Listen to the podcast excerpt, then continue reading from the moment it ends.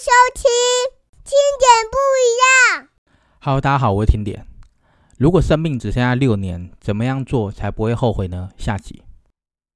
上一集呢，听点分享了如何去压缩自己的时间，做出有效的时间规划。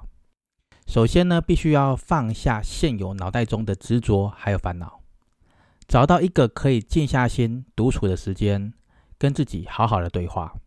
好好的去摸索自己内心真实想要的一个生命愿望清单。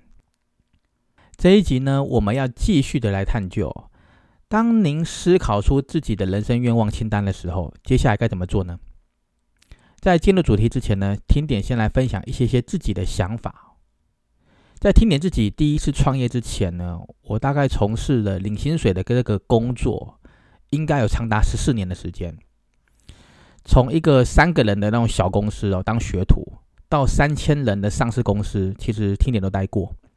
从基层的学徒啊，打杂的，或是那种专职洗马桶的，好那种工作，一直到可以哦自己创立超过一百人的那种小规模的公司，在遇到困难和挑战的时候，我一定都会问自己一个问题：如果不去做这件事情，会后悔吗？而常常最后我自己的答案就是。放手去做吧，的确就是放手去做吧。因为呢，我个人坚信一件事情：人生只有一次，为何不让这个人生与众不同呢？然而呢，每一个人都可能在遇到失去动力的时刻，找到自己的那种充电器或充电源。个人觉得是很重要的。那这个东西是谁呢？或是？该去做什么事情可以让自己恢复一些正能量呢？这一点呢，是想要完成生命愿望清单所必须而且获知的一个关键点。对听点本身而言呢，一直在背后默默支持的我的家人，就是我勇往直前的驱动力。很多时候呢，别人看到我成立公司的那种外表的光鲜亮丽，却没有看到我的公司倒闭或是我落魄的时候。曾经哦称兄道弟的朋友都忽然消失了，但是呢，听点深深的哦去体悟到这一点，不管我再怎么落魄，只有家人不会忽然消失。如果生命只剩下最后的六年，最后这段珍贵的这种生命哦，听点有必须要做的事情，就是守护跟家人有关系的这件事情，还有呢，想办法让家人过上更好的生活。是不是可以改善或提升跟家人的关系呢？或者是各位听众跟家人有没有哪一些还没有讲开的那种误会或内心话？这些种种的问题，都是自己跟自己独处、跟自己相处的时候，细细的品味一路走来的点点滴滴，才会出现的那种珍贵的内心戏码。其实呢，有许多的人会认为哦，自己应该还有好几十年可以活着。于是呢，就把很多的事情不断的往后拖延，想说呢，之后有空再做喽，哦，下个月再做喽，啊，半年后再做喽，明年再做喽，疫情之后再做喽，等小孩长大了再做喽，等等等等的，等那个心理做好准备再做，或是等退休之后再做。殊不知啊，在你身边有没有发现，常常有这种人，把这种拖延的这种。话语放在嘴边的人，可是哦，过了几年，你会发现讲这类话的人呢，他永远、永远、永远都会有新的借口，然后继续的拖延。这也在在的去凸显了一件事情，就是这样的人其实并没有明确的时间规划和目标，于是呢，生命很容易在不经意的时候就浪费了。听点认为啊，实在是很可惜的事情。找到生命的动力以及愿望的清单，是可以有助于改善拖延的这个毛病。然而呢，要如何列出生命的清单呢？又或者是各位听众，你在上一集你有没有做好那个功课？列出愿望清单的时候，我们该如何来好好的检视这件愿望清单呢？首先呢，这里哈，听你给个建议啊，只要列出十个一定要完成的愿望就好了。听到这里呢，可能有很多的听众会反映了，啊，十个太少了啦，应该要一百个或是一千个。当然啦，有一些人说，我生命不想留白，越多越好，最好是列一万个才行。可是哦，呃，就听点的经验来看呢，列的越多，可是越不可能达成。你列一万个，就越不可能达成。那这要怎么说呢？呃，我举个例子吧，如同今天哈，计划要去吃一顿丰盛的美好晚餐。各位听众可能会去找很多餐厅做很多的功课，也有可能会有很多呃心动的选项，但是最后你只会选择其中的一家，带着你最爱的人前往享用。为什么呢？因为答案是非常的简单，因为各位听众，你的时间有限呐，能吃的也有限呐，所以你一定会排出一个所谓的优先顺序，然后选出第一名的选项。优先的去实践它。其实人生就是不断选择的结果，这些选择会存在着很多很多的变数。我们用刚刚的丰盛美好晚餐为例子吧。假如 A 餐厅是你的首选，你打了电话过去定位哦，那结果 A 餐厅的那个服务员跟你说呢，啊不好意思，先生，今天晚上哈位置满了，请留下电话，如果有人退订的话，哦我们这个餐厅会通知您。这个时候呢，哦，我们可能就会产生两个选项嘛。第一个就是碰运气，等这个 A 餐厅回电话，然后通知说啊有人退订了。那另外一种就是改吃内心排名第二的 B 餐厅，这个有可能是第一种情况哦。那第二种情况呢，就是原本排名第一名的 A 餐厅，刚好遇上了今晚是特别的节日，那 A 餐厅要着收额外的费用。可是刚刚好，很巧的是，呃，跟你同行的对象哦，哦，一起去吃饭这个对象，他有 B 餐厅的那种优待券哦，啊，例如可以打个七折。这个时候就面临了一个选择，一个哦，有可能是 A 餐厅，你要增加费用；那另外一个呢，就是 B 餐厅，你你可以打折，可以减少开销。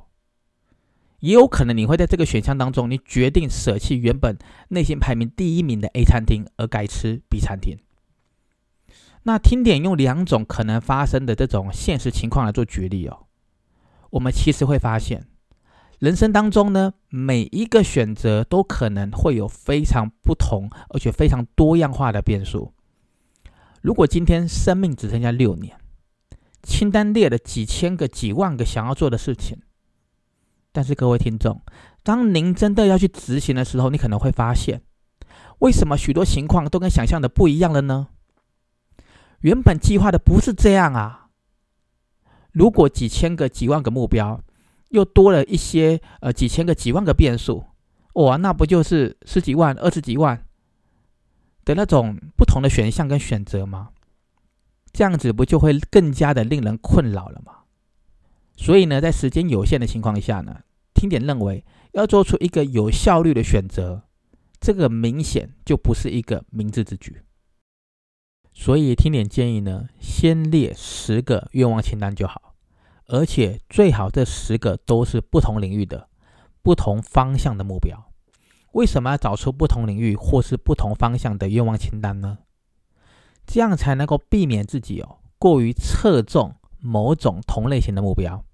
而失去了人生整体性的发展，或是避免呢同类型的那种愿望过多，类似性太高了，导致于呢模糊的焦点，出现了选择障碍，产生了迷惘。当我们把每一个领域或是每一个方向的愿望清单，在内心分别排出了优先顺序之后，可以一一的写在愿望清单上面。把清单放在自己醒目、可以常常见到的地方，最好不断的、不断的提醒自己，然后全力的去执行第一顺位的事情，好让我们的时间能够运用在实现我们最渴望的目标上面。如果各位听众您愿意这么做，执行了一段时间之后，你会发现哦，时间对您来说的意义会是越来越重要了。而实现目标之后的那种快乐和成就感，也将远远的超过你的想象，还要来得更加巨大哦。因此呢，听点建议哦，第一顺位的考量，除了要配合自己的渴望之外呢，还需要兼顾时间的考量，还有预期时间内是否可以达成这个目标来作为开始，会更加的有效益。那这边呢，我也举个例子吧。例如哈，有个人他直接把呃第一个愿望清单就是一年内环游世界六十个国家。那我们把这个愿望放在现在这个这种疫情肆虐的情况哦，各国的状况不明朗，国际间呢有各种不确定的因素蔓延，根本没有人说得准疫情将会持续多久。如果这样的情况还要持续一年甚至两年呢？那么你这样子排名第一的愿望清单就有一点点的不切实际了，对不对？只会变成是一个打嘴炮的愿望清单嘛？那我再举个例子，啊，例如有个人直接把他第一名的愿望清单就是明年结婚生小孩，那听点就会直接打枪你嘛，biang biang biang，一听就是打嘴炮啊！你希望明年结婚生小孩，然后你的未来的老婆就守寡吗？小孩没有爸爸或没有妈妈吗？别忘了，我们现在讨论的主题叫做剩下六年的生命。哎，讲到这里，我让听年想到一个韩国的一个知名的电影，好，片名叫做《与神同行》。我想到的是这个《与神同行》的第二集哦，这个主角群三个人接到阎罗王的一个任务，就是去阳间，我去把一个即将过世的老爷爷带到阴间。没想到呢，这个主角群到了这个老爷爷的家。居然有一个守护这个人类家庭的那种家神，在守护着这个老爷爷。这位家神呢，不让主角群呢把这个老爷爷的灵魂带走，带带去阴间哦。因为他最后的心愿哦，就是想要看着呃两个月后，这个老爷爷可以牵着这个他的孙子的手去参加小学的开学典礼。因此，我们可以看到，这位家神的愿望其实是可以被实现的。因为他设定的是两个月后爷爷的那个小孙子的那个开学典礼。举这些例子是想要提醒各位哦，提醒各位听众，愿望的精准度是很重要的。好，这个精准度是非常非常重要的。愿望越是实际，愿望越是明确，愿望越是精准，这个可行性就会越高。而且更加有助于我们在有限的时间内去达成。其实啊，生命中的每一天哦，都是难以预料的。再说的更现实一点哦，我们根本就不知道自己还有几年可以活，因为呢，意外随时可能会降临，也可能转眼瞬间我们就离开人世间了。很多没有完成的心愿，搞不好将来也永远都无法做啦。而且面对的这种瞬息万变的生命哦，唯有不断的去关注每一个当下，过好每一天，才有可能让自己离开的时候更加的无怨无悔啊。或许呢，有一些啊，有一些人哦，对自己的要求很高，把自己呢完全奉献在职场啊，或事业啊，或是一些呃社团啊，或是一些他的团体里。或是那种无止境的陪笑应酬，把自己的梦想啊，把自己的家人呃相处的时间，把自己的生活全部无止境的拖延，想说等事业有成再说，或等到什么什么东西之后再说。